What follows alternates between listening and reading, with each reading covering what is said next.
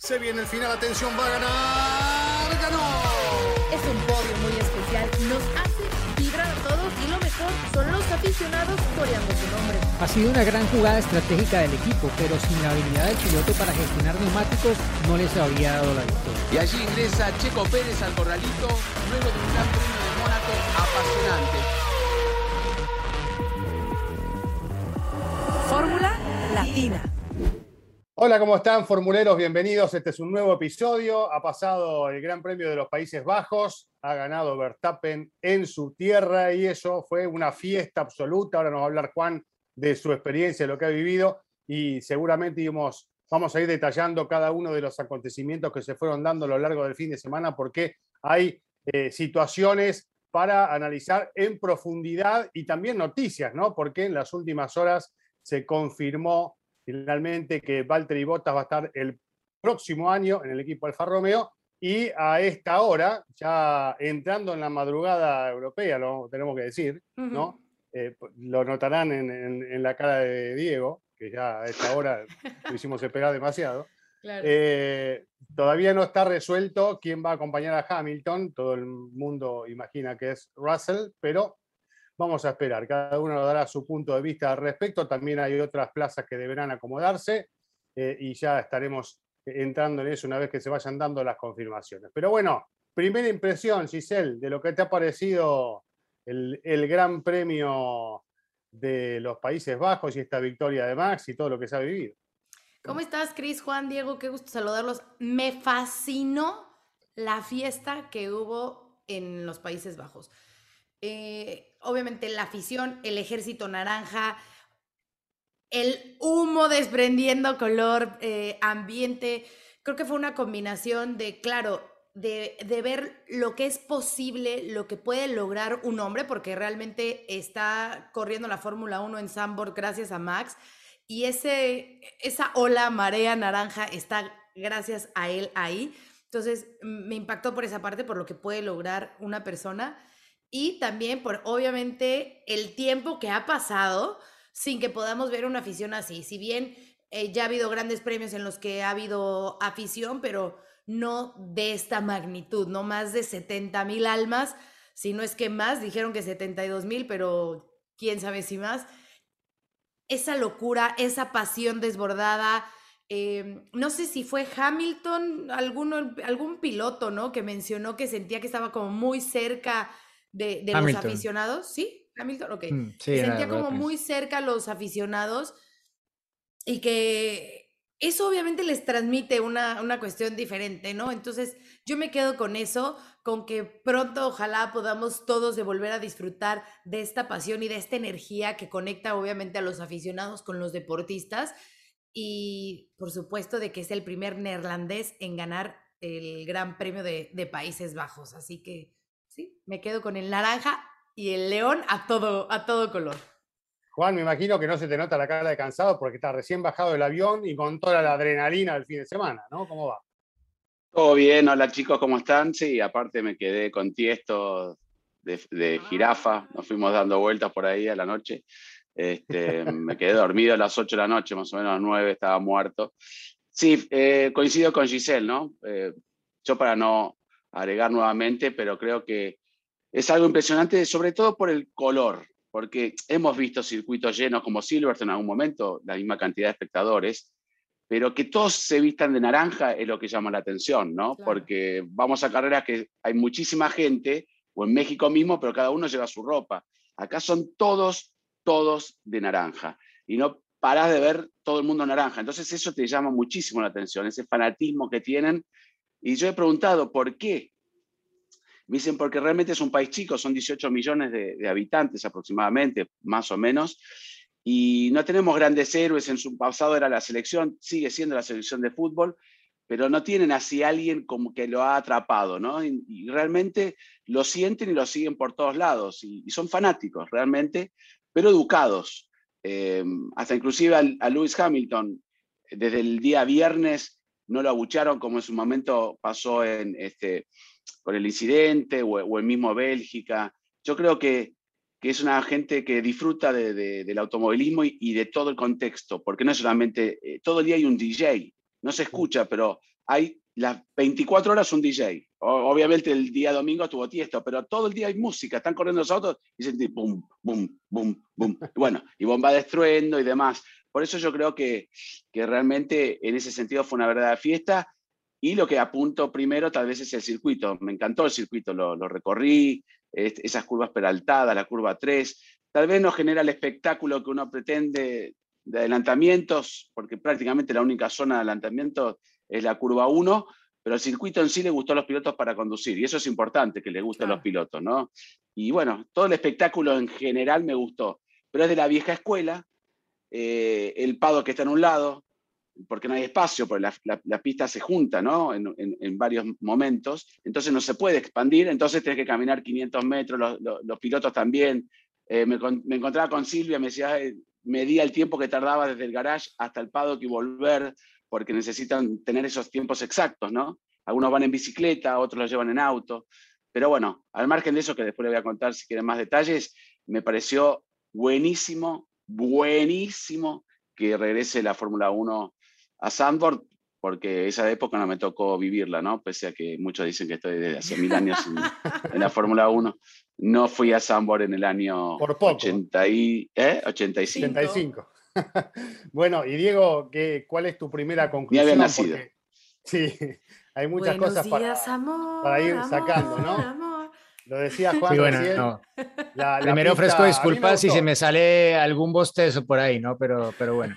Culpa eh, mía, culpa mía. Perdón, perdón, Dieguito. Em, no, no, no. ¿Qué tal, chicos? Bueno, no, la, verdad, eh, la postal del fin de semana o las postales que quedaron del fin de semana pienso que son un muy buen anuncio para la Fórmula 1, ¿no? Eh, tener esa afición tan comprometida con su piloto y, pues, no sé, creo que eh, es como lo decía en un país chico, han tenido apenas 16 pilotos en Fórmula 1 y los únicos logros que habían tenido eran los de Jos, el padre, los podios que consiguió, los dos que consiguió en su primera temporada en la Fórmula 1.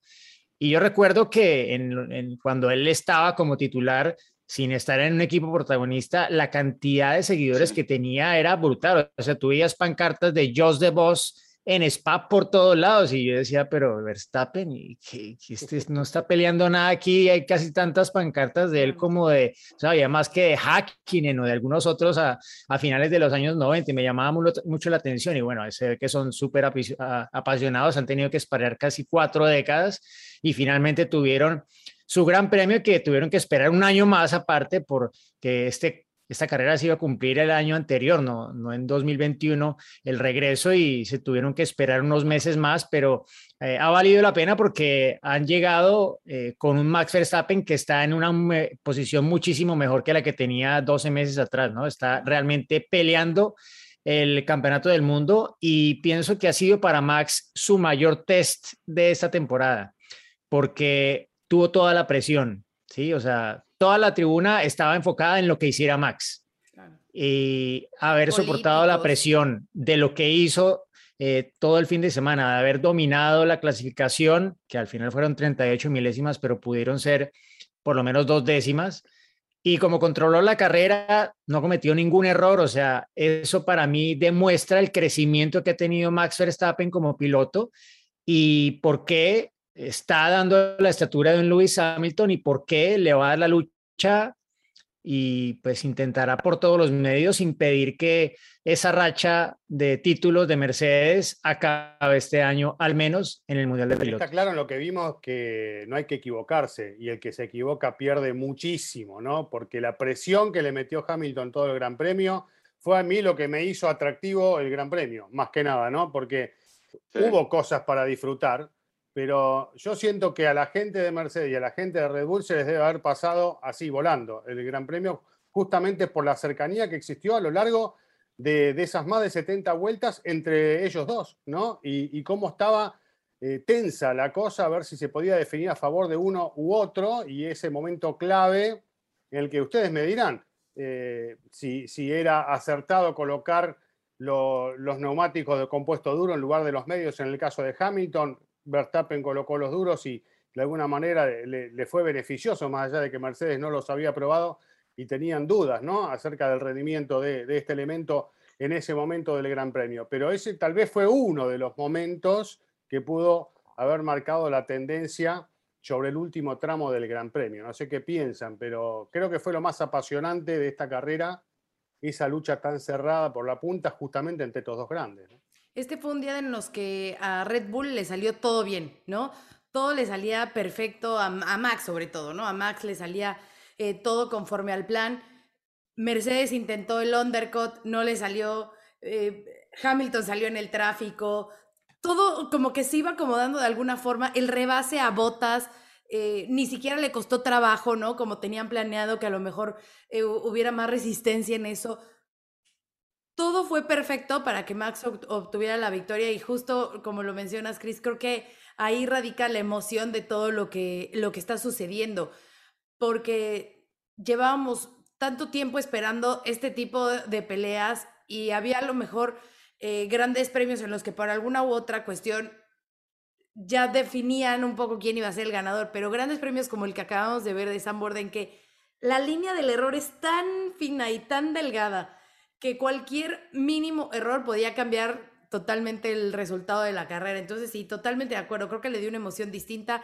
Sí, a lo mejor eh, en cuestión de rebases, que es lo que también nos gusta ver, eh, Checo fue el que se llevó el protagonismo en ese sentido, pero la lucha, a pesar de que eh, Max la tuvo, vamos a decirlo así, relativamente dominada, eh, la lucha que hubo por esos ciertos momentos, los instantes de ver a Hamilton de repente entrar a pits y saber si iba a salir, si le iba a ganar la posición, si no, ver a Valtteri que estaba haciendo esa estrategia a una parada y con la duda de saber si le funcionaba, le, dio todo ese sabor y, a mí me encantó, me encantó y bienvenido Sandbord al calendario. sí, sí, coincido con yo, Juan, sí. Sí, yo creo que está bien, no, voy a no, no quiero exagerar. Eh, me gustó la carrera, tampoco voy a decir que me fascinó, voy a ser honesto. Viví la misma tensión, pero ya esa diferencia sabías que no había momento, nunca hubo un momento de ataque franco. Eh, Mercedes empezó con el pie un poco izquierdo, ¿no? con los problemas el viernes, no tenían el auto, en cambio Red Bull con Max cada vez que salía a la pista era competitivo, no podía hacer una vuelta limpia, lo dijo por radio, eh, al final puedo hacer una vuelta limpia, si no hubiera hecho tiempos, hubiera dominado la práctica 1 también. Yo creo que estaba mucho mejor balanceado y preparado el auto, el Red Bull, que el Mercedes. Hamilton sacó esa vuelta maravillosa, pero como bien dijo Diego, podría haber sido un poco más porque no le abrió el DRS en la totalidad de, del rango de operación. Pero bueno, también se equivocó un poquitito este, Verstappen en el primer sector, donde él siempre fue fuerte. En el primer sector le sacaba una décima y media solamente en la entrada de la, de la curva 3, en la salida de la curva 2 y la entrada de la curva 3. O sea, el auto estaba para mí mucho mejor, el, el, Red Bull, que el Mercedes. Y el Mercedes tenía esa velocidad final que hubiera tenido que aprovechar en algún momento Hamilton para poder, aunque sea acercarse a estar en rango de DRS, estuvo muy cerquita, pero no le alcanzó. Entonces, ahí estaba la tensión. Luego encima Mercedes se equivoca en una no se equivoca, pero es una parada lenta, casi un segundo de diferencia con, con el de, el de Bottas y el de Max. Por eso yo no creo que en ningún momento parecía que realmente podía ganar Hamilton. Igual me gustó sentir esa sensación. Es mi percepción, ¿no? Este, y atrás también, en un momento había un solo auto, en, pasada 30 vueltas en el rango de DRS.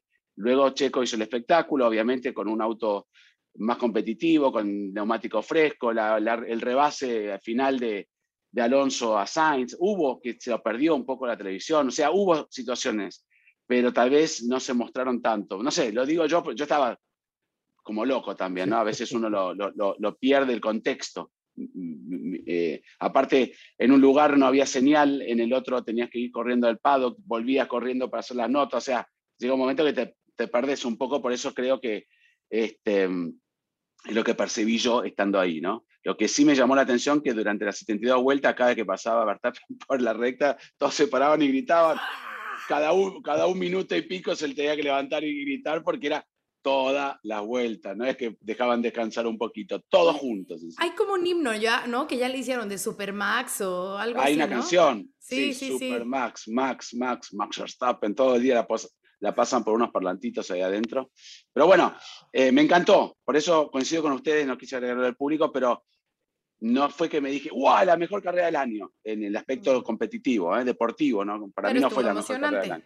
Sí. Pero a ver, yo respondiendo a lo que, lo que preguntaba Chris, o sea, para mí en realidad no habría hecho ninguna diferencia que... No respondimos. No, ninguno respondió. Entonces yo le respondo, me va a pesar con Chris. Eh, Chris, te respondo la pregunta. No habría hecho diferencia que Mercedes hubiese colocado el neumático duro. Creo que Verstappen tenía la carrera controlada con lo justo, con lo necesario. Eh, Mercedes forzó a que tuvieran que cambiar a dos paradas porque básicamente lo que hicieron fue cubrir los intentos de undercut un primero y un segundo que vino luego, pero hubo indicaciones de que eso era lo que iban a hacer y bueno, creo que fue transmitida esa radio de comunicación. A veces son un poco engañosas estas comunicaciones, pero aquí creo que estaba cantado bastante claro, sobre todo por los tiempos y cómo de un momento a otro Hamilton aceleró el ritmo, ¿no? Y luego cuando también se acercó en un momento dado al final, eh, Hamilton tuvo dudas de si era el neumático correcto, creyeron que eh, anticiparon demasiado ese segundo undercut.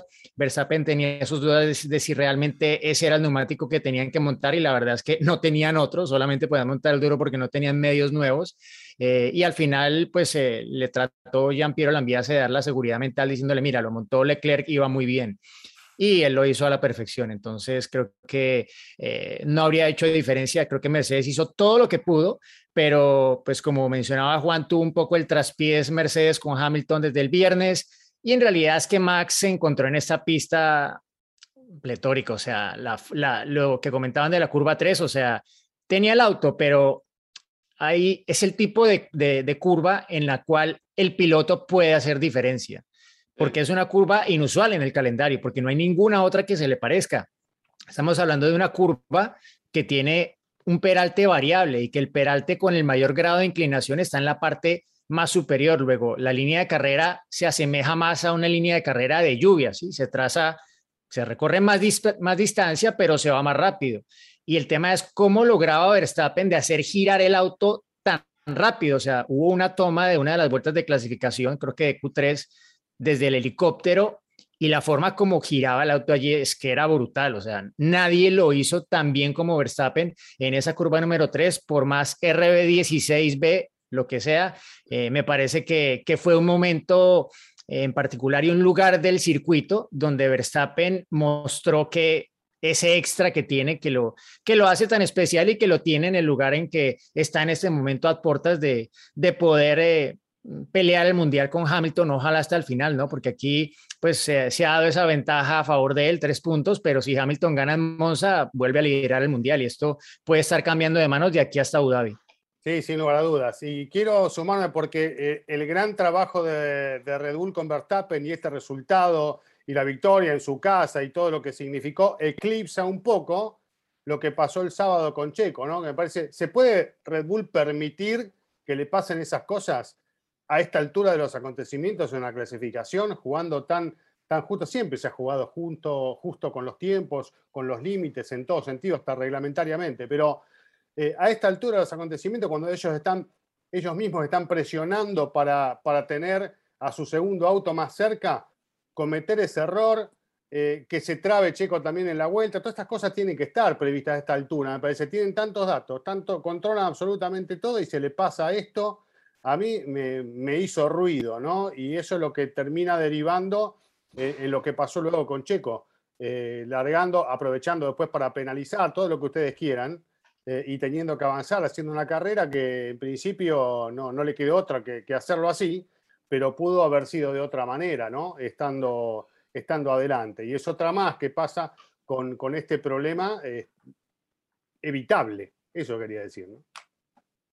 Sí, bueno, yo, yo creo que, yo creo que, bueno, pues ya nos contará Juan un poco más qué que, le dijo Checo y tal, pero, pero, o sea, está claro que el equipo pudo haber ayudado a que se evitara la catástrofe de quedar un Red Bull eliminado en Q1. O sea, eh, Checo durante su vuelta de calentamiento no tuvo información de lo crítico que estaba de tiempo, sino hasta ya prácticamente cerrando la vuelta, ¿no? Y no es que eh, el tráfico a la salida del pit lane, no. Eh, Michael Massey dio la instrucción a los pilotos antes de arrancar el, sábado en la rueda de, en la reunión de pilotos en torno a esos gaps que se tratan de crear para tener espacio para poder hacer la vuelta rápida, esos gaps se iban a crear desde la salida del pit lane. Porque era un sitio, digámoslo, que se prestaba para ello y no en la pista porque iba a resultar muy peligroso por lo rápida y lo angosta que, que, era. Y eso lo vimos en alguna medida en las prácticas libres del viernes. Entonces, a propósito, se creó esto de, ok, los gaps se crean a la salida del pit lane, no en la pista no como lo que pasó en Q1 con los Haas. Ese tipo de cosas eran justamente lo que querían evitar. Entonces, eso ya lo tenían que haber tenido en cuenta en Red Bull para saber que tenían que darse algo más de tiempo y obviamente haberle dado a Checo la información desde antes de que había que eh, avisparse y, y, darle, porque si no se le iba a pasar el tiempo ni iba a poder iniciar la vuelta. Pero obvio, todo parte de qué? De que Checo estaba muy lejos y, y empezó el fin de semana muy lejos y, y, y, obvio, en carrera se acerca, pero ya sabemos que, que, eso siempre va a pasar y que Checo los domingos brilla, pero, pero era una carrera en la cual, por las diferencias tan pequeñas que había, por lo corto de la vuelta, un error en clasificación, una mala clasificación, podía pasar una factura muy cara. Y creo que se la ha pasado. Por fortuna viene Monza, que es el circuito con menos curvas de, del mundial, digámoslo, y allí pienso que Checo puede como tomar un segundo aire y aprovechar el impulso que trae de, de la buena carrera que hizo en Sandboard, pero, pero tiene que, tiene que estar más cerca de Max porque se está complicando la vida más de lo que debería. Sabemos que el Red Bull puede ser un auto muy complicado, lo que quiera, pero, pero ya estamos en un momento definitivo de la temporada y su aporte va a determinar en alguna medida que Red Bull pueda ganar el campeonato del mundo de constructores y quién sabe si resulte también determinante en el de pilotos, porque vota sí, lo que quieran, hizo caso, hizo la jugada, hizo el segundo, pero ahí estaba. Juan. No, no, sí. No, quiero que favor. nos cuentes Ah, bueno, tú perdón. que, que No, porque no, no, como no, No, digo- no, no, no. yo sí yo- quiero que nos cuente Juan. eh, lo que no, Checo en dijo. realidad Checo lo, lo que nos dijo, y, y- y obviamente no va, no va a decir que fue culpa del equipo solamente, ¿no? Esas decisiones se toman en conjunto. Yo creo que con Max hicieron algo que no hemos visto últimamente, que siempre lo que hacía Mercedes, salir los Mercedes primero, asegurar un tiempo. Max siempre en clasificación estuvo saliendo con tiempo de sobra, ¿no? Eh, hizo lo opuesto a lo que hacía siempre. Siempre sale último. Miren lo que se acuerdan lo que pasó este, cuando Hamilton en Hungría eh, fue muy despacio y no pudo abrir la vuelta sí. prácticamente, no, no, no pudo preparar bien la vuelta. Bueno, en esta carrera no querían cometer ningún error, querían asegurarse y lo hizo en las tres situaciones de la clasificación, en las tres Q. Siempre que salía Max salía con tiempo y me pareció raro que Checo, que también, como bien dijo Diego, estuvo lejos eh, ¿no? en, varios momentos por distintas situaciones. En un momento tampoco pudo hace- hacer una vuelta buena, se le arruinó la vuelta buena, después pudo, pero estuvo a casi a nueve décimas. Yo creo que este, se enfocaron tal vez demasiado en Max, porque era el gran premio para Max, ¿no? Y tal vez, no, ojo, es una percepción, ¿no? Se descuidó, eso nunca pasa, pero se descuida un poco. Pasa eh, con Walter y, y Hamilton ¿no? a veces. Cuando se enfoca mucho en Hamilton, no es que pasa a un segundo plano, pero bueno, es Hamilton el que está peleando el campeonato, ¿no? Como pasó con, con ese descuido, entre comillas, de, de la vuelta rápida, que lo obligan a Hamilton a tener que parar.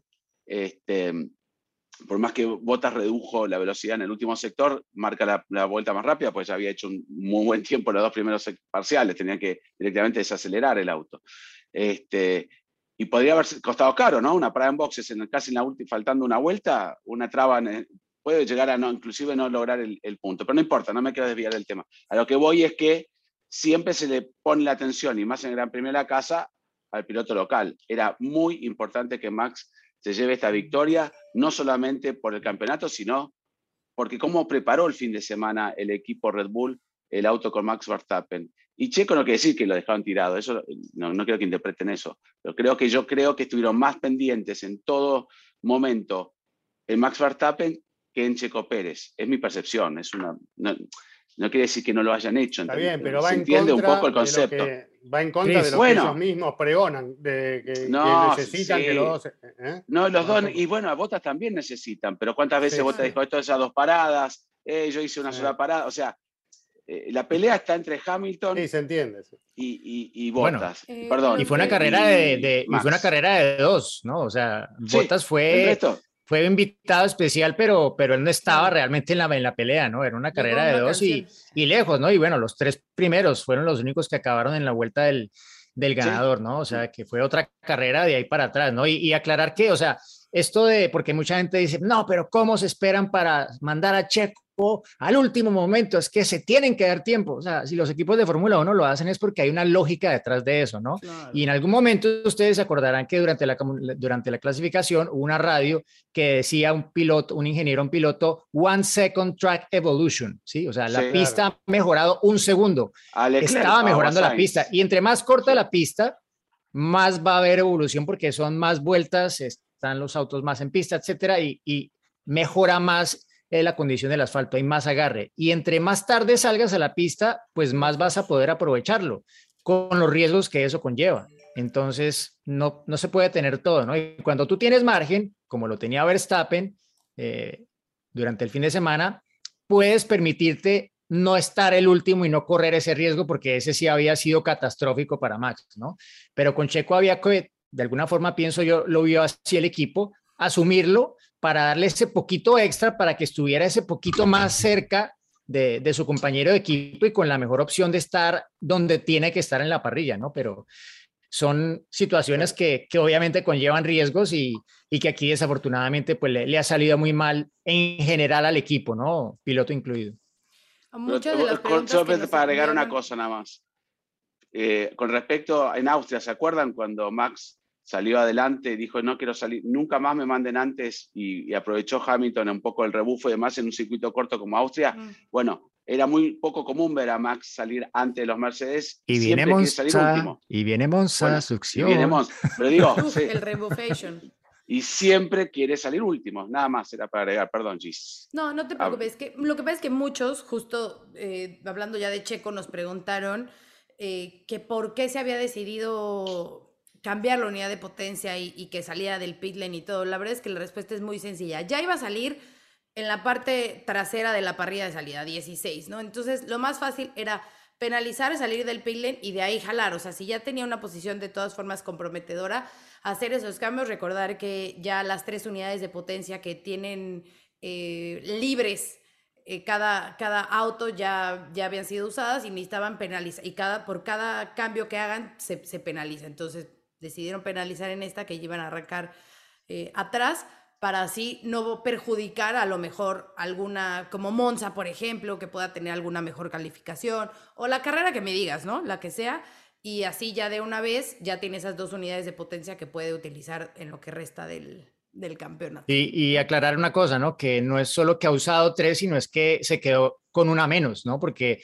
los que han usado las tres, pues casi todos tienen las tres operativas y las pueden usar durante las prácticas libres del viernes, por ejemplo. Exacto. Pero Entonces, de carrera... pueden manejar más la situación, pero es que Checo se quedó sin una. La que llevaba en Hungría en la carrera se rompió y esa no la puede usar porque es que ya no existe, porque tuvo una falla que no era, no era reparable. Y, puntualizar que la salida del pit lane se da porque cambió la batería por una especificación diferente a la que tenía en el, eh, en el motor con el cual había realizado la clasificación. De haber montado la misma especificación, habría mantenido su posición en la parrilla de salida, pero bueno, con lo que pasó con Mazepin luego, que fue pues un poco llover sobre mojado al inicio de la carrera y tener que hacer esa parada extra, pues al final no, no, no hizo mucha diferencia. Y, otra cosita. Sí, dale. A ver, no sé, ¿ibas a decir lo de Lando? Claro, la ah, maniobra con Checo. Sí, a ver qué, qué, opinan, porque me parece que es uno de los temas que que más repercusión tuvo también en, redes sociales. Eh, y bueno, hay opiniones de los dos lados, ¿no? No lo vi. Yo creo, yo creo que fue, o sea, sí un poquito pasado de Lanza Lando, sí, Lanzo Landa, eh, pero qué tal que quiere ser una rema y ni me salió. Este, pero sí lo veo más como incidente de carrera. Yo no creo que, o sea, esos que están tirando de no, pero de por lo menos lo deberían de haber este, revisado y no, yo sí creo que fue incidente de carrera. Claro que le afectó a Checo después y que ya tuvo daños en el auto y que por eso ya no pudo alcanzar a los españoles, llámese Fernando o Carlos, según la posición que estuvieran en ese, en ese momento, sí, sí le afectó, pero yo no lo veo tanto como para, para una penalización. No sé yo lo veo para un tironcito de orejas, ¿eh? para Lando. Eh, algo, no, no, no, no excesivo. Me parece que es el que se equivoca. O para anotársela. Claramente, porque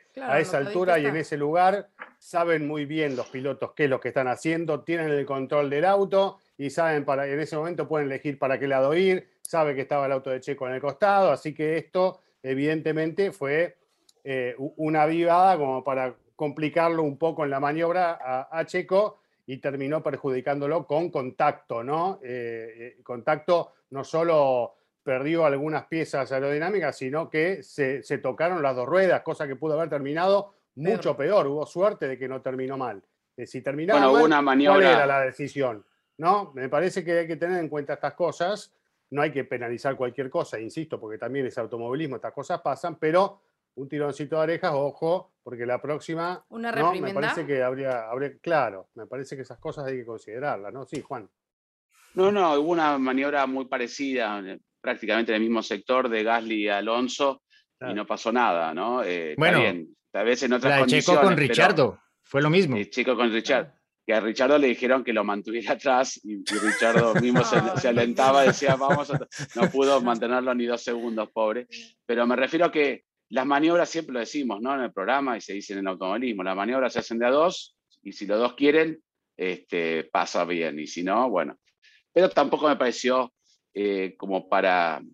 Punible. Coincide, eh, no sé, analizar basta. Quieren que corran, tuvo un poquito agresivo de más, pero ya está. Este, obviamente, bueno, ¿qué me dicen Alonso con en la salida? ¿Qué me dicen de Alonso y Ocon? Sí, sí, sí. Upa, esa. Estuvieron bravos, ¿eh? Estuvo, estuvo, muy cerquita de terminar mal eso. Y porque pasa que además necesitas, ¿no? En, ese, en este tipo de circuitos, en la salida es el momento que es clave prácticamente, ¿no? Después venís con un trencito. Perdón, Gis. no, que yo les sí le voy a poner mención honorífica a Fernando Alonso y a Pierre Gasly para esta, esta carrera. bueno, a Gasly por encima de... La salida que hizo Fernando fue extraordinaria. Y Gasly, Pero Gasly, desde el sábado Gasly calificó cuarto. Perfecto, por eso. o sea, Gasly desde la quali, súper bien. Eh, y, luego digo, la, la, carrera la tuvo un poco en solitario, por decirlo así, pero extraordinario. Nunca lo mostraron, sí. Y, y, y Fernando, bueno, de la salida que hizo también emocionó, yo creo, bastante, ¿no? Tres posiciones. A los que mostraron un poco es a la Ferrari a lo largo del Gran Premio. En un momento eh, empezaron a mostrarlos un poquito más, pero pasó gran parte del Gran Premio, ni aparecían en pantalla. Y, Director de cámaras, sí, se están quejando de su trabajo, sí, sí. Sí, sí, no, A Sainz es normal que no lo muestren. ya saben. siempre, ¿te acordás? Siempre. No, los que estuvieron mal también eh, a, nivel general y competitivo fue McLaren, ¿no? Se cayeron a pedazos y, realmente, que terminó? Décimo, está bien con el incidente con Checo y demás, pero nunca fueron competitivos. y Ferrari siempre, cuando es muy competitivo una vuelta, yo no sé si la puesta a punto o no, después no terminan siendo competitivos este, en ritmo de carrera. Se caen los eh, autos. Y, eso, que y eso que estaban un poco mejor en, cuando probaban con tanque lleno. Era por lo menos la expectativa que se sentía dentro del equipo, este, era un poco mejor de lo que terminó pasando, ¿no? Sucediendo. De hecho, lo pasó Alonso a Carlos Sainz, que no la mostraron. empujaba, no la mostraron. Yo no, por lo menos no la vi, pero hubo gente que se quejó que la mostraron como tarde, porque fue la última vuelta, y como es vuelta corta, estaban todos con Max y demás, pero fue una, una maniobra muy, muy buena.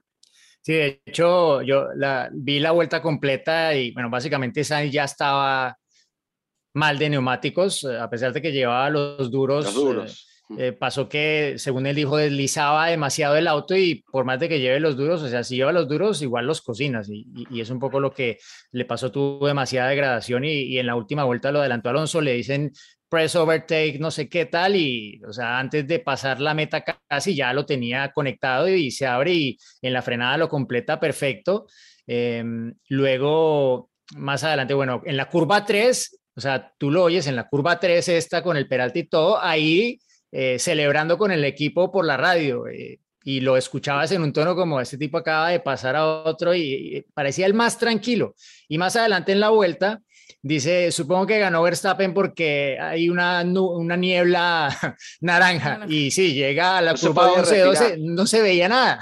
sí, bueno, no sé a qué olía eso, pero según Mick Schumacher, Horrible. Él, pidió que por favor no y fue imposible. Olía muy. No, no, no. Sí, sí, eh, bueno, como los fuegos artificiales, pero con, como, pólvora, debe ser pólvora, debe ser pólvora, tiene que tener pólvora para que hagan, pues son como una bomba de estruenda, pero en un momento costaba respirar, eh, porque se invadió, después con el viento que había, pues siempre hay viento que se lo lleva justo, este, pero en un momento yo decía, qué olor horrible, pero bueno, los pilotos con el, con el casco puesto tampoco lo habrán sentido tanto No, yendo no, es- en el auto. To- Lo contrario, es que Mick Schumacher lo que decía antes del Ah, fin se de semana metió. dijo, se mete ese olor dentro del Ah, del habitáculo y no sale Ah. más. Oh, Ah, bueno. Bueno, ya estamos pero preparando se- para México las bengalas verdes. Mi- Uy, Mick México, Giselle, algún día, poné- algún día pongan, Mick eh, que- una carrera en Alemania y le tiran todo y le va a encantar el humo y el olor y todo, ¿no? ¿Qué decías, Dijo? Nico Rosberg, Nico, no- Nico Rosberg y David Coulthard hicieron un video este, diciendo que es la mejor afición que han visto en la, en la carrera. Después van a ir a México y van a decir lo mismo, ¿no? Eh. Pero es, como, the como best fans in the world. Esa, Sí. esa frase me suena. You're the best fans in the world. Sí, Hamilton súper este, amigable con me ellos. gustó igual, me gustó el saludo ¿eh? de Hamilton, fue mucho más este, afectivo, Verstappen lo recibió.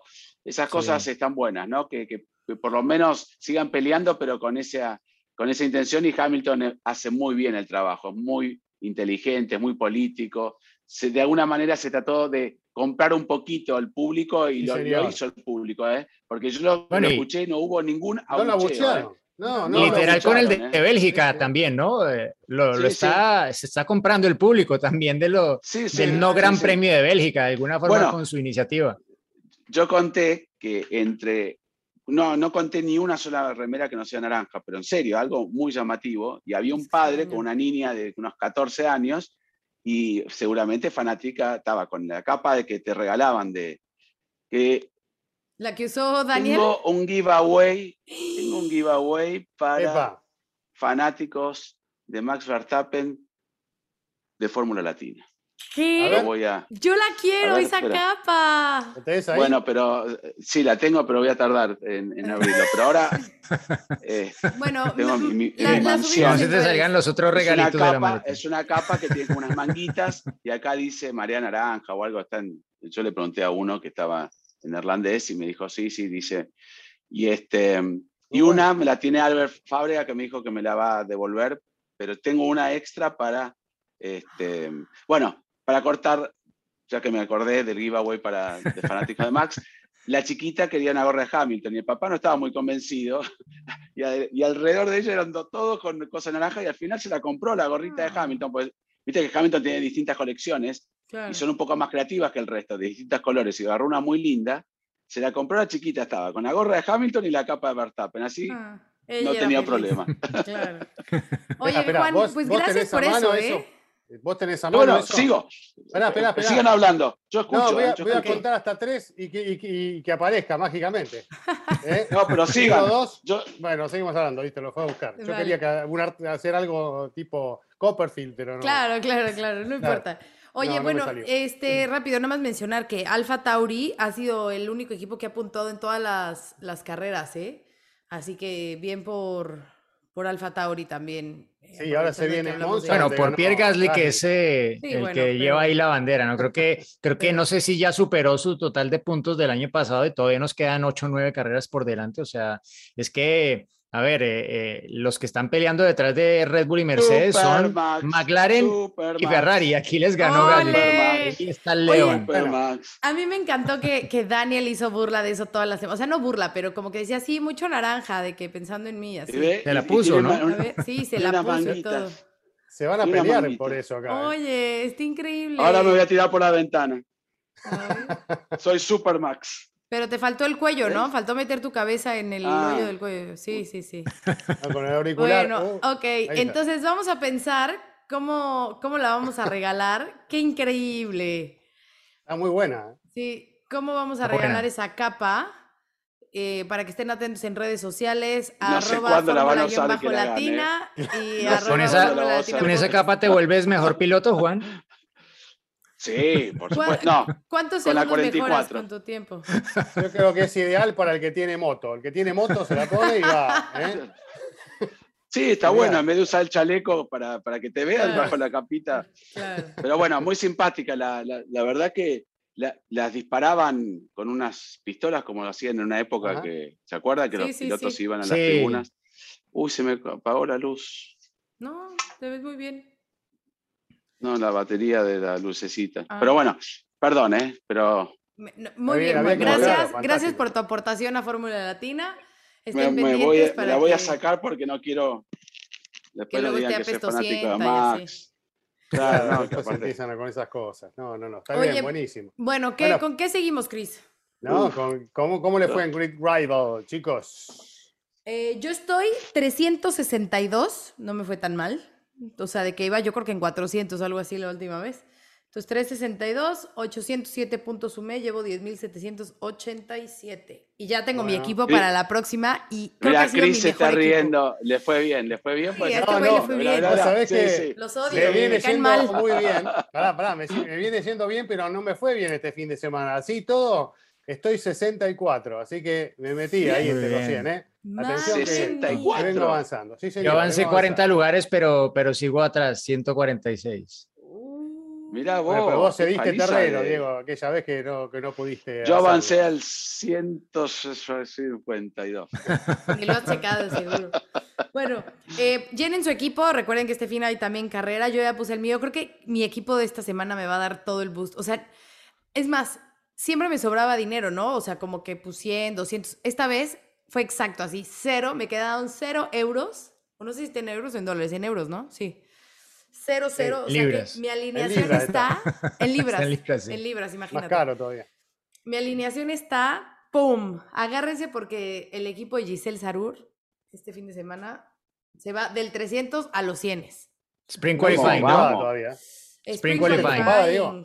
Sí. ¿Ya hiciste sí, tu jugada, Sí. Diego, o no? Qué bueno, Spring Qualifying arranca la actividad el viernes a las 2 y media de la tarde. O sea, me voy a quedar en el albergo, albergo Amalfi Amalfi, con las amigas de Diego. Sara. Sí, ¿sabes qué? Bueno, después voy a contar una anécdota de eso. Ya la contamos, ¿no? Del albergo. Ya, creo que ya. Sí, fue por culpa de, de papá Mejía, me quedé atascado ahí, nunca más me pude ir del hotel. Estoy ahora en un hotel cerca de Milán para no tener que estar tan lejos, pero no, no puedo traicionarlo, es más fuerte que yo. Y todo el mundo Gracias dice, ¿para a- qué vas a ese hotel? ¿Para qué vas a ese hotel? Pero son tan buenas las chicas del hotel. Sí, sí. Bueno, bueno. y gracias a ellas aprendí a decir eh, murciélago en italiano, ¿Y porque volaban los Pipistrello. murciélagos eh, por encima tuyo en la habitación. Oh, Uy, qué pipistrello. Eli. no, ¿y cómo se quedaban ahí? Por más que sean buenas, yo ni de broma me quedo Una noche. ¿Cómo se dice ¿Puedo contar esa anécdota después? No la conté, la de, no la conté la del murciélago. No, esa no, pero a ver, Ah. primero quiero saber cómo se dice murciélago en italiano. Pipistrelo. Pipis- pipistrelo. Pipis- Pipistrelo. Ok. Claro. Pipistrelo. Che, t- pipistrelo. No. Ay, después cuando cuente la, la a anécdota. ver, cuéntala de una vez. Bueno, la cuento rápido. No, en ese hotel que nos quedábamos con Diego y, y uno, el primer camarógrafo que me acompañó a la Fórmula 1, Matías Villar, Mati. dormíamos juntos en el, en, el, en el cuarto y yo sentí algo, estaba la luz apagada, sentí algo que me tocaba la cara y pensé que era él, porque era como una cosita que me pasaba. Digo, qué raro, Matías me está tirando algo. Prendo la luz y había dos murciélagos. Me Salgo muero, corriendo del cuarto, muero. pero salgo corriendo con una manta en la cabeza y, y- y me quedo afuera y golpeo la puerta y Matías dormida. ¡Ah, murciélagos! Mira así, se para y los empieza a sacar así, pero por, como la mano a los murciélagos, porque tenías que dormir con la ventana abierta porque no hay aire acondicionado. Sí. Entonces, claro, abría la ventana y se te llenaban los cuartos de murciélago. Nunca más, hace 15 años que voy a ese hotel y voy a ir, y voy a ir ahora, me mudo para el circuito en, en dos días. Este, nunca más dormí con la ventana, o sea, bajar la persiana para que no entre el pipistrelo, porque el pipistrelo se te manda. Ay, ¿Cómo no sabes? Me pasaba por todo el cuerpo, Giselle, yo sentía Ay, como... no, no, no, no, me muero, no. No, no, y me quedé así Bueno. porque no se quería despertar el chico. Ay, Algunos las lo toallas, algunos contale, lo comen. Algunos lo contale, comen. las toallas son de madera, Sí. ¿Cómo? que son finitas y almidonadas, entonces la- las abrís así, track, track. No, te, te, te lija la espalda así. Te raspa, sí. A ¿Te ver, raspa o no? No te seca, seria, no te seca. ¿Por qué se quedan ahí? O sea, ¿cuál es? No hay desayuno. La nona está sentada en el sillón. Ojalá que esté la nona cuando llegue, porque siempre me preocupo cuando la veo a la nona, digo, ah, la nona está bien. Sí. Este, Sí, Es una aventura, por eso van, Giselle. Sí, No. bueno, 2019 estuvimos ahí, Diego, ¿no? Sí, también, Estuvimos, eh. también volvimos ahí. Yo me sí, quedaría sí, en el coche, creo, dormida, prefiero. En, la, época de Diego, que, estuvo en el, canal, eh, no, no fue nunca, ni, a visitar a la pobre chica. Pero yo nos quedamos nosotros? Ay, en un como pueblito medio... Holiday Inn. Sí, en un pueblito como medio industrial. Pero cerca, sí, pero cerca ahí de, la autopista, justo. Sí. Bueno, perdón que me Chicinero pero... Balsamo se llama, donde queda el hotel. Exacto. Claro. Pero a Decio no volvió más. Oigan, eh, antes de que entremos a, las preguntas, quiero, las preguntas. quiero, nada más un tema que, también salió y que a mí sí me, intriga, porque ayer, eh, como saben, se jugaba el clásico de Sudamérica de fútbol, ¿no? Brasil contra Argentina.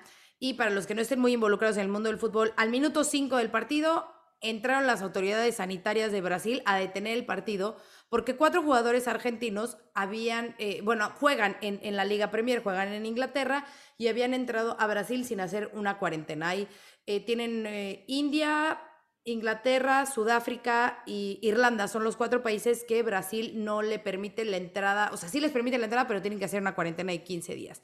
Y estos jugadores pues no la hicieron pero había un acuerdo, en teoría, de FIFA y Conmebol para que pudieran jugar como en esta burbuja y salir. No voy a entrar en temas de fútbol, no es el podcast de fútbol, pero sí es, a ver, la mayoría de los equipos y bastantes pilotos son ingleses. Si se va a disputar el Gran Premio de Brasil, ¿qué pretenden hacer? O sea, ¿va a ser una burbuja? ¿Va a haber algo especial? ¿O, no, o se va a cancelar porque los equipos no van a ir 15 días a hacer cuarentena?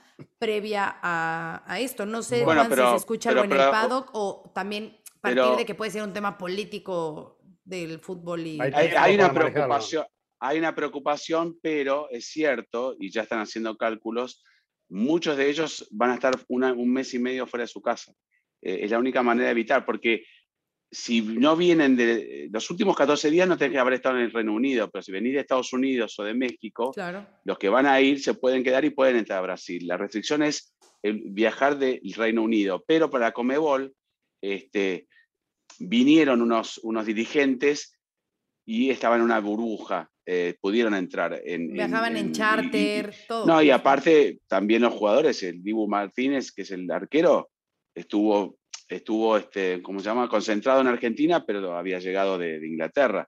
Pero había burbujas. Yo creo que lo van a implementar. Esto fue algo más político entre Argentina y Brasil. Yo, Brasil, lo escuché que está bastante seguro. Lo único que están preocupados es Turquía, y Turquía es ahora. ¿no? Ellos se van preocupando por las que vienen ya. Mm. Brasil falta. Este, falta, para preocuparse. Pueden pasar sí, sí, falta muchísimo. Sí, como pasó les conté, no quiero ser reiterativo, pero como pasó en, los Países Bajos, que había restricciones, que me mandaban mail que no se podía entrar con carta de invitación, dos cartas de invitación, y pasé caminando porque se levantó dos días antes la restricción, o para llegar a España en algún momento había 14 días de, cuarentena para los argentinos y ahora no existe más.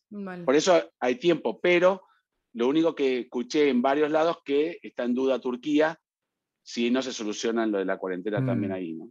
Vale. Bueno, vamos Sería con una pena, ¿no? Vamos. Oye, oiga, pero no, no vamos a comentar botas Russell, o sea, ese sí. es el tema, es ah, el tema, perdón.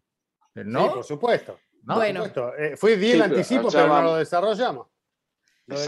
Bueno, pues esta mañana, en tarde europea, mañana en América, se dio a conocer que, eh, que Valtteri Bottas va a ser piloto ahora de, de Alfa Romeo a partir del 2022 incluso con declaraciones de Toto Wolff donde dice que él se merecía seguir en el equipo por el gran trabajo que, que ha hecho. Estuvo cinco años en el equipo, nueve victorias y por aquí lo puse, 17, 17 pole positions, o sea, este es su quinto año. Y eh, obviamente ha, contribuido para esos títulos de, de constructores, pero pues no lo dice así, pero la presión de o la necesidad del cambio por George Russell es lo que lleva a hacer este movimiento. Lo de George todavía no está confirmado, pero pues prácticamente es como un secreto. si no es que a lo mejor cuando ya están escuchando este podcast ya, ya se ya se anunció, ¿no? Entonces. De hecho, de eh, hecho, Chris, eh, perdón, dice ya eh, Hamilton de alguna forma como que dijo públicamente en la rueda de prensa previa al Gran Premio de eh, en Sandboard que pues era la nueva generación, ¿no? O sea, que de alguna forma es, que viene la nueva generación y es la primera vez que ha hablado públicamente de forma tan positiva de Russell. Me, me parece que por lo menos no recuerdo que lo haya Lo hecho de forma tan, como un perro, tan amplia. como Rosco. Ah, sí, bueno, le hicieron, le hicieron la pregunta, ¿no? Que si era un leak o algo así, sí, sí, sí. Bueno, eh, puso en teoría en Instagram un, un story que sale con Rosco y el Rosco estaba tagueado con el nombre de George Russell, ¿no? Pero esto, bueno, lo borró Lo y luego... enseguida. Una- Sí, Lo sacó. sí, Bueno, sí, sí, sí, sí. A ver, les Pero- voy a decir pero algo. bueno, Eso pasa. sí. Ayer puse un tweet viendo la NASCAR. Puse un tweet. Eh, ¿qué, forma, ¿Qué cierre en Darlington? Hamilton se lleva la victoria. Y lo puse Hamlin. y yo, ajá, yo lo Sí. puse, ¿no? Y a los minutos regreso a Twitter a poner otra cosa y veo que alguien me pone como, bueno, hasta viendo la NASCAR piensa en Fórmula 1. Y veo, y claro, había puesto, había puesto Sí, Hamilton pero- en vez de Hamlin. Pero bueno, Ros- puede pasar, puede pasar. Rosco con George. Con Russell, no, con Russell. Russell. Rosco Ah, Russell. Russell, Rosco Russell, Russell. ah, Russell. Ah, Puede por ahí pasar, fue, por ahí pasar. fue. Tiene una excusa ahí, Ah. ¿no? Como para... Claro. Bueno, pero fue Pero muy linda las palabras de Lewis Hamilton, obviamente, ¿no? Hacia Valtteri Bottas, me pareció, yo le creí lo que escribió en las redes. De que su Sí, mejor realmente. compañero. No, Claro, que, pues que es una gran lo tenía persona. controladito, no, era no, Pero no rápido. compañero, dijo que son más mejor No, sí persona de lo puso que, había sido su mejor dijo. compañero seguro. de equipo. Sí, sí. No, No pero como persona también. Pero resalta sí, mucho pero- como persona. Y nosotros lo conocemos a Botas. Y es Mm. una persona realmente muy agradable, Sí. un tipo Tal muy- vez demasiado, demasiado buena persona que es, que es Sí. lo que alguna gente cree que le Claro. falta, ese instinto killer que cuando él quiere serlo, lo puede ser, pero, pero no lo trae así como otros, como Verstappen o como el mismo Hamilton, que, que pues enseguida No, mucha no, gente sí, los sí. odia por cuando, cuando hacen esas, que es a ganar a toda costa. Bueno, Botas no, no es ese tipo de, de piloto ni, ni de persona y, y sí, bueno, cada cual pues elige cómo, cómo ser y qué, qué tipo de cosas lo, lo definen, pero sin duda es un piloto muy rápido y que pienso, no sé, tenía por aquí unas cifras que había sacado, yo siempre con mis datos tontos, pero en Tele fin. Mejía. Pero que a todos nos Eh, encantan. A ver. Hamilton Rosberg, eh, porque bueno, si ganan el título este año habrán tenido efectividad del 100%, la dupla Hamilton-Bottas, ¿no? Pero va a estar complicado que, que lo cierren así, pero eh, Hamilton-Rosberg corrieron juntos, contando la era híbrida solamente, no 2013, porque ahí no estaban en la posición de, de dominio que arrancó en 2014. Fueron 59 grandes premios juntos y entre los dos ganaron el 86% de las carreras disputadas en ese lapso ganando tres títulos mundiales de pilotos y de constructores. Hamilton y Bottas, 91 carreras, o sea, acercándose al doble, serán 100 al final del año, si todo va bien con el calendario, y entre los dos el 60% contra 86, ¿sí? Eh, la diferencia es que Hamilton, eh, cuando estaba con Rosberg, él el ganaba el inicio era 52% de las carreras y Rosberg el 34%. Eh, aquí 50% Hamilton, 10% Bottas.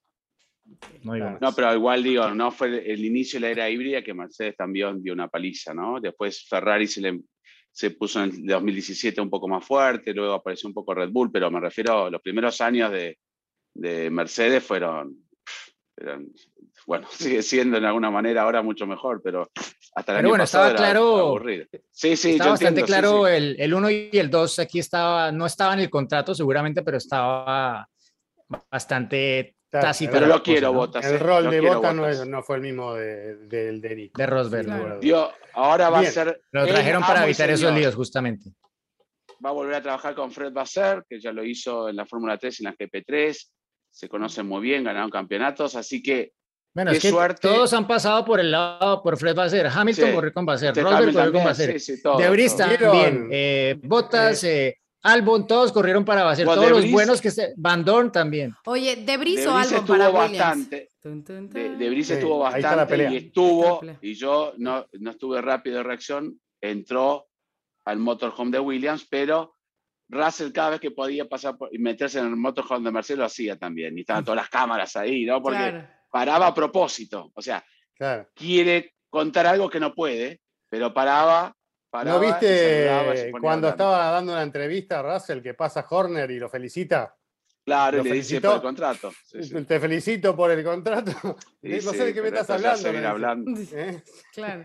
Oigan, hablando de, de Alfa Romeo. Igual, perdón, podrían regresen. haberlo anunciado ayer a eso, con toda la gente, la prensa, lo hacen siempre los lunes para, para Claro. ahora el jueves, todos ¿Para qué el locos para buscarlo a, Oigan, eh, hablando de, Alfa Romeo, eh, vayan a ver la entrevista con Kimi Raikkonen, que lo tuvimos en exclusiva aquí en Fórmula Latina. Pronta recuperación para Kimi. Sí, bueno, además, por favor, porque salió positivo a COVID, por eso está Robert Kubica corriendo en su lugar. Pero eh, además de contarnos de su retiro, por ahí le hicimos un jueguito de preguntas y se van a sorprender con alguna de las respuestas que nos dio. Así que vayan y chequen la entrevista con el campeón del 2007. Top. Top. Vamos con las preguntas. Hola amigos de Fórmula Latina, este, los saluda Maximiliano Joffre desde Villahermosa, Tabasco. Este, saludos a Giselle, Diego, Juan y Cris. Felicidades por su podcast. Mi pregunta es, ¿por qué en Holanda se permitieron las curvas peraltadas cuando en México la quitaron por peligrosa? Muchas gracias. Saludos. Bueno, Max, gracias por tu pregunta. Es, eh, bueno, un caso particular porque las curvas se diseñaron con un propósito que, bueno, al final uno de ellos no se cumplió porque el, eh, peralte de la última curva, la curva Ariel Ayendijk, era intentar aumentar la distancia de la recta para que los autos abrieran el DRS en ese peralte la FIA al final decidió que prefería este año probar, tomar datos y luego, si todo va bien, usarlo así para la próxima temporada. Eh, y la otra es una curva bastante lenta, ¿no? Eh, la curva número 3, que en Fórmula 1 pues se veía muy rápida, ¿no? Y, y un poco pues las características estaban hechas para que al final no resultaran demasiado comprometedoras para sobre todo para la construcción del neumático, que es lo que preocupa a la hora de, de, colocar estas curvas peraltadas, como ocurrió pues con el Gran Premio de los Estados Unidos en Indianápolis en el año 2005, ¿no? Que ustedes recuerdan fue esa carrera en la cual solo salieron los autos con neumáticos Bristol porque los que llevaban los Michelin estaban rompiéndose los neumáticos por esa carga constante sobre el peralte. No era realmente una curva muy exigente, pero por la construcción del neumático era suficiente para que se generara una fisura entre la banda de rodamiento y los, los flancos laterales, ¿no? Pirelli, obviamente conocedora de todos estos antecedentes, se preparó bastante bien. Al final, pues ni siquiera hicieron un neumático a propósito para, para Sandboard, porque ya habían modificado suficientemente la construcción de los de delanteros y luego los traseros para, para esta temporada y al final, por fortuna, pues también todo, todo salió bien, pero es, es uno de los temores, obviamente, ¿no? Que, que sufran los neumáticos porque pues no, no es una carga usual eh, que pueden tener en otro tipo de curvas que tengan pues cierto peralte, pero no tan pronunciado como el que tenían eh, dos de las curvas de este circuito de Sambor. Pero todo lo que pasó en el, lo que ocurrió en el pasado con esas situaciones se tuvo en cuenta por parte de la gente de Dromo Circuit Design, que fueron los que eh, al final realizaron el diseño de la remodelación de este circuito de, de Y también la de es bastante peligrosa, ¿no? Puedo, puedo, agregar, es impresionante el, ángulo que tiene y los grados que tiene. Y de hecho, de la parte más alta a la más baja hay cuatro metros y medio. Y Porque no ha sido Daytona. No ha sido Daytona. No, bueno, pero para Fórmula 1, para Fórmula 1, todos, todos estábamos parados ahí y hacían jueguitos y, se sacaban las fotos todos torcidos. Pero a mí la, me llamó, la, además de la curva, la última curva, que bueno, que no es solamente la última curva, es una, curva combinada, que es más amplia. La que más me gustó fue la, la curva Hugenholz, que es uno de los directores del histórico del circuito, que hizo Suzuka, Jarama y demás, que no diseñó el circuito, hay un mito que, que, lo diseñó él, pero no lo diseñó, pero fue director del circuito. Este, esa curva me encantó. Es la que más me gustó y la que se percibía bien, como dijo Diego, la traza que hacía Hamilton con respecto a Verstappen. Verstappen parecía que iba a salir prácticamente por arriba del pianito y salir volando. Y Alonso también, ¿no? Un poco por Alonso casi, Alonso casi se la, se la pone ahí en la carrera. Bueno, del final. aprovechando un poco su, su, experiencia en óvalos, pero la verdad que... su experiencia en este, este, me gustó, me gustó el. No sé qué iba a decir, pero me gustó. bueno, me gustó. el Peralta. A ver si te gusta esta pregunta. Son las 2 menos 20 de la mañana. El que se despertó full es Diego, Eh, no paró, ¿eh? Arrancó y. ok, la que ¿eh? sigue. Hola equipo de Fórmula Latina, buenas noches. Mi nombre es Raimundo Hernández. Les mando un fuerte abrazo a los cuatro, pero en especial a Cristian, que fue su cumpleaños. Espero que se lo haya pasado de maravilla. Y mi pregunta es la siguiente. Eh, ¿En base a qué normativa o a qué reglamento o por qué se definió que el DRS cada inicio o reinicio de carrera tiene que ser aperturado hasta la tercera vuelta? Espero que me lo puedan contestar para mí y para todos los formuleros y nos vemos en el Gran Premio de México. Un abrazo. Raimundo, muchas gracias por tu pregunta y por los saludos de cumpleaños. ¿eh? Acá estamos, ya llegamos al 49 y seguimos sumando. Me voy a deprimir el año que viene cuando ya llega la mitad del siglo, pero bueno, falta mucho para eso. Lo que hay que saber es que eh, es por una cuestión eh, principalmente de seguridad. Los autos están todos muy juntos eh, y, bueno, a medida que se van separando ya también empieza a tener más sentido la utilización del DRS cuando los autos ya toman cierta distancia y lo necesitan concretamente si se mantienen cerca menos de un segundo el de adelante como para comenzar a atacar por posición, ¿no? Pero son dos cosas, por seguridad, para que los autos se vayan separando y para darle más sentido al uso del DRS una vez que ya arrancó el Gran Premio y se estabilizó un poco la lucha por posiciones, ¿no? Eh, más allá de que todos creo que coincidimos, queremos en, en el futuro, esperemos que sea en el corto plazo, que no se utilice más, ¿no? Y que, y que sea el mismo rendimiento del auto el que genere la posibilidad de sobrepaso. Ojalá que el primer paso que se da con el cambio reglamentario del año próximo sirva para ir en ese sentido. Bueno, está bien, te gusta, bueno, pero porque sí esas cosas, pero, pero estaría bueno que esas cosas se generen sin el DRS. Bueno. Algunos dieron el visto bueno porque en, un momento no se iba a incorporar el DRS y iba a estar en la próxima temporada y dijeron qué bueno que está el DRS, pero como bien decías, Cris, si entran en el tránsito de DRS todos, como pasa en Monza, cuando mm. están todos juntos y van en el tránsito de DRS, todos con el DRS activado, no, les sirve a ninguno, ¿no? Este, por eso también tiene sentido que no sean las primeras vueltas, pero eh, vos querés sin ayuda artificial, pero sigue siendo parte del auto, de la parte aerodinámica. Yo creo que, a mí me gusta el DRS. No sé, pero hay que 49 años es un señor grande de la vida. Claro, hay que respetar, hay que respetar. Bueno, quiero escuchar opiniones de todos ustedes. Escriban acá abajo, a ver qué opinan. Vale, vamos, ¿Vamos con una más. Sí. Pero, ¿qué tal? Un saludo a Gis, a Cristian, a Juan y a nuestro valecita Diego. Eh, los saluda Osvaldo Miranda desde Montería, en el norte de Colombia.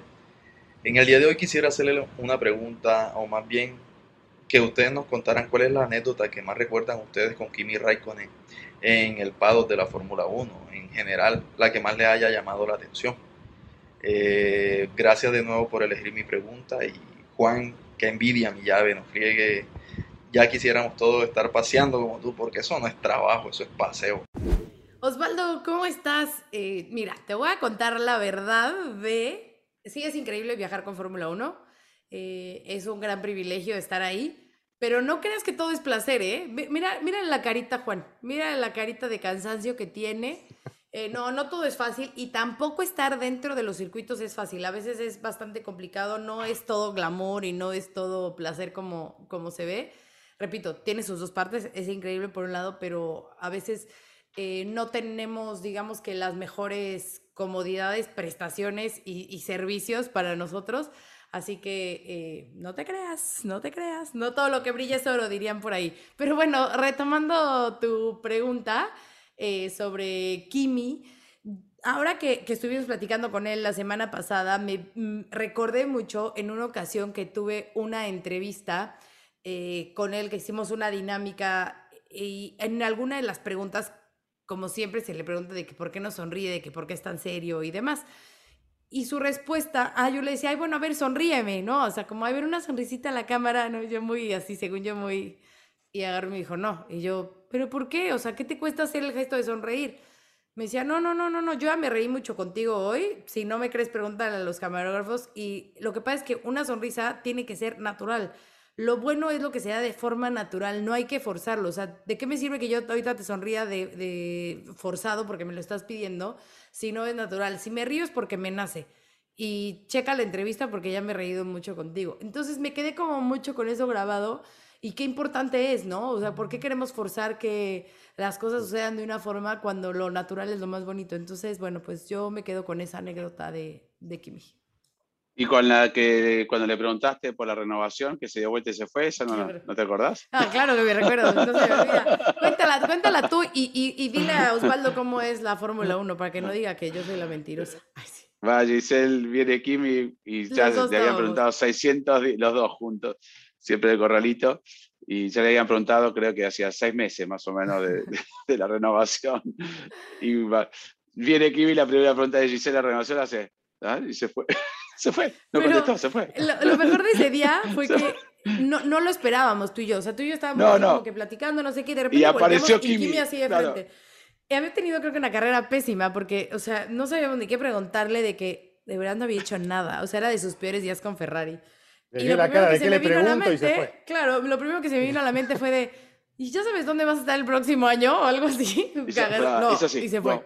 Bo, bo, y yo, Ay. No, para agregarlo en las carreras, todos nosotros que vivimos de esta pasión daríamos cualquier cosa por estar en, las carreras y nos gusta, es lo que nos gusta. Pero, como bien dice Giselle, sacrificás parte importante de tu familia, ¿no? De, todos tenemos familias, todos tenemos una vida y es una vida errante porque estás una semana sí, una semana no, una semana sí, una semana no. Entonces, eso es un sacrificio. Y te lo dicen unos mecánicos, te lo dicen los pilotos, te lo dice el propio Kimi, ¿no? Cuando ustedes lo entrevistaron, que yo traté de conectarme, no pude por un problema de conexión en el circuito, pero se lo había entrevistado hace un par de semanas atrás y también me dijo, me di cuenta que hay momentos y cosas que estoy viviendo con mi familia que, que las quiero vivir ahora, no cuando sea grande.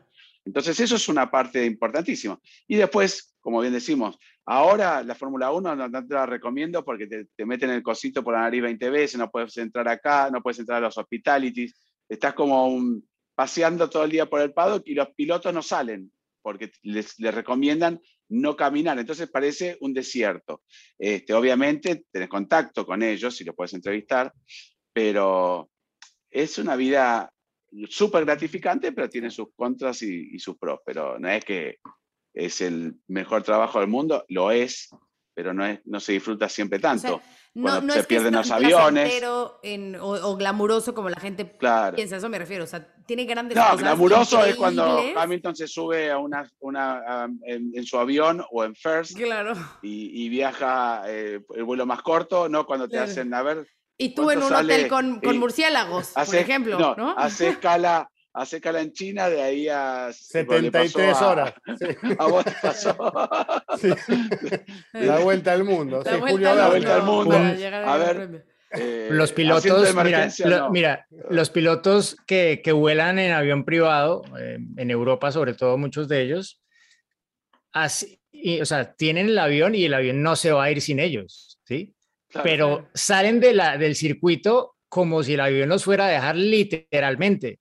Y a mí me pasó, bueno, algunas veces que, que, tuve la oportunidad de, me invitó a mí, a mi papá Juan Pablo Montoya para llevarme del circuito a, a, donde nosotros vivíamos y pues para no tener que ir en el carro, sino nos ahorraba el viaje y nos, nos íbamos con él en el, en el avión. Y, o sea, fue, o sea, nos tocó correr, pero de una forma nunca vista, o sea, acabar la transmisión más o menos ya estaban todos los cables doblados y solo lo justo para eh, meter el micrófono y cerrar la maleta y salir corriendo y, luego a perseguirlo para que no, no, no, perderle el rumbo y que tomar una desviación en algún sitio para hacer un corte o evitar tráfico y que nos dejara y nos dejaba el avión, literal. No, preferí volver en eh, auto, con ese estrés, prefiero volver en auto. No, no, literal, y, pero todos los pilotos son así, o sea, se quieren ir a la primera, bueno, cuando Checo en España ya se iba. Kimi, o sea, Kimi, Kimi se ha ido de grandes premios, o sea, se retira y se va. Con McLaren, me acuerdo, cuando estaba con Montoya, hubo un par de veces, motor roto, eh, me cambio y me voy. O sea, la carrera siguió y ni se despidió. Chao, hasta nunca. Chicos, yo tengo la costumbre, termino una transmisión acá en Argentina, donde sea, y tiro la bomba de humo, desaparezco inmediatamente. Y al avión privado y punto. Sí. No, avión privado no sé. quiero, ver si, me puedo, si puedo este, usar el de Fórmula Latina, pero, pero bueno, todavía no, lo puedo Está en, está, está en preparación. Kimi siempre fue el piloto que llegaba último siempre, todos los días, siempre, porque Ulises o Nat o todos los que grababan tenían que grabar cuando entran los pilotos y, teníamos la estadística de Kimi siempre. ¿Saben quién es ahora? por lo menos hice esta estadística en dos carreras, pero ya me dijeron que los que están grabando cuando llegan los pilotos, ¿quién sé que llega siempre último? Checo. Hamilton. Pierre Gasly. Ah, y comprobado, ¿eh? Lo comprobé en Spa y lo comprobé acá el otro día también. Bueno, pues te dije, no puede sirviendo porque le he ido bien. Bueno, está bien. Último con cinco minutos de diferencia, ¿no? Que llega cinco horas Claro. más tarde. Pero bueno, cinco Bueno. horas más tarde tenemos Cinco Cinco horas programa. más tarde que el programa se nos acaba. Se terminó este episodio, chicos. Un placer haber compartido nuevamente con ustedes. A descansar, chicos, de allá en Europa. Y nos vemos la próxima. ¿No se apaga? Bye. Chao. Se viene el final, atención, va a ganar. ¡Ganó!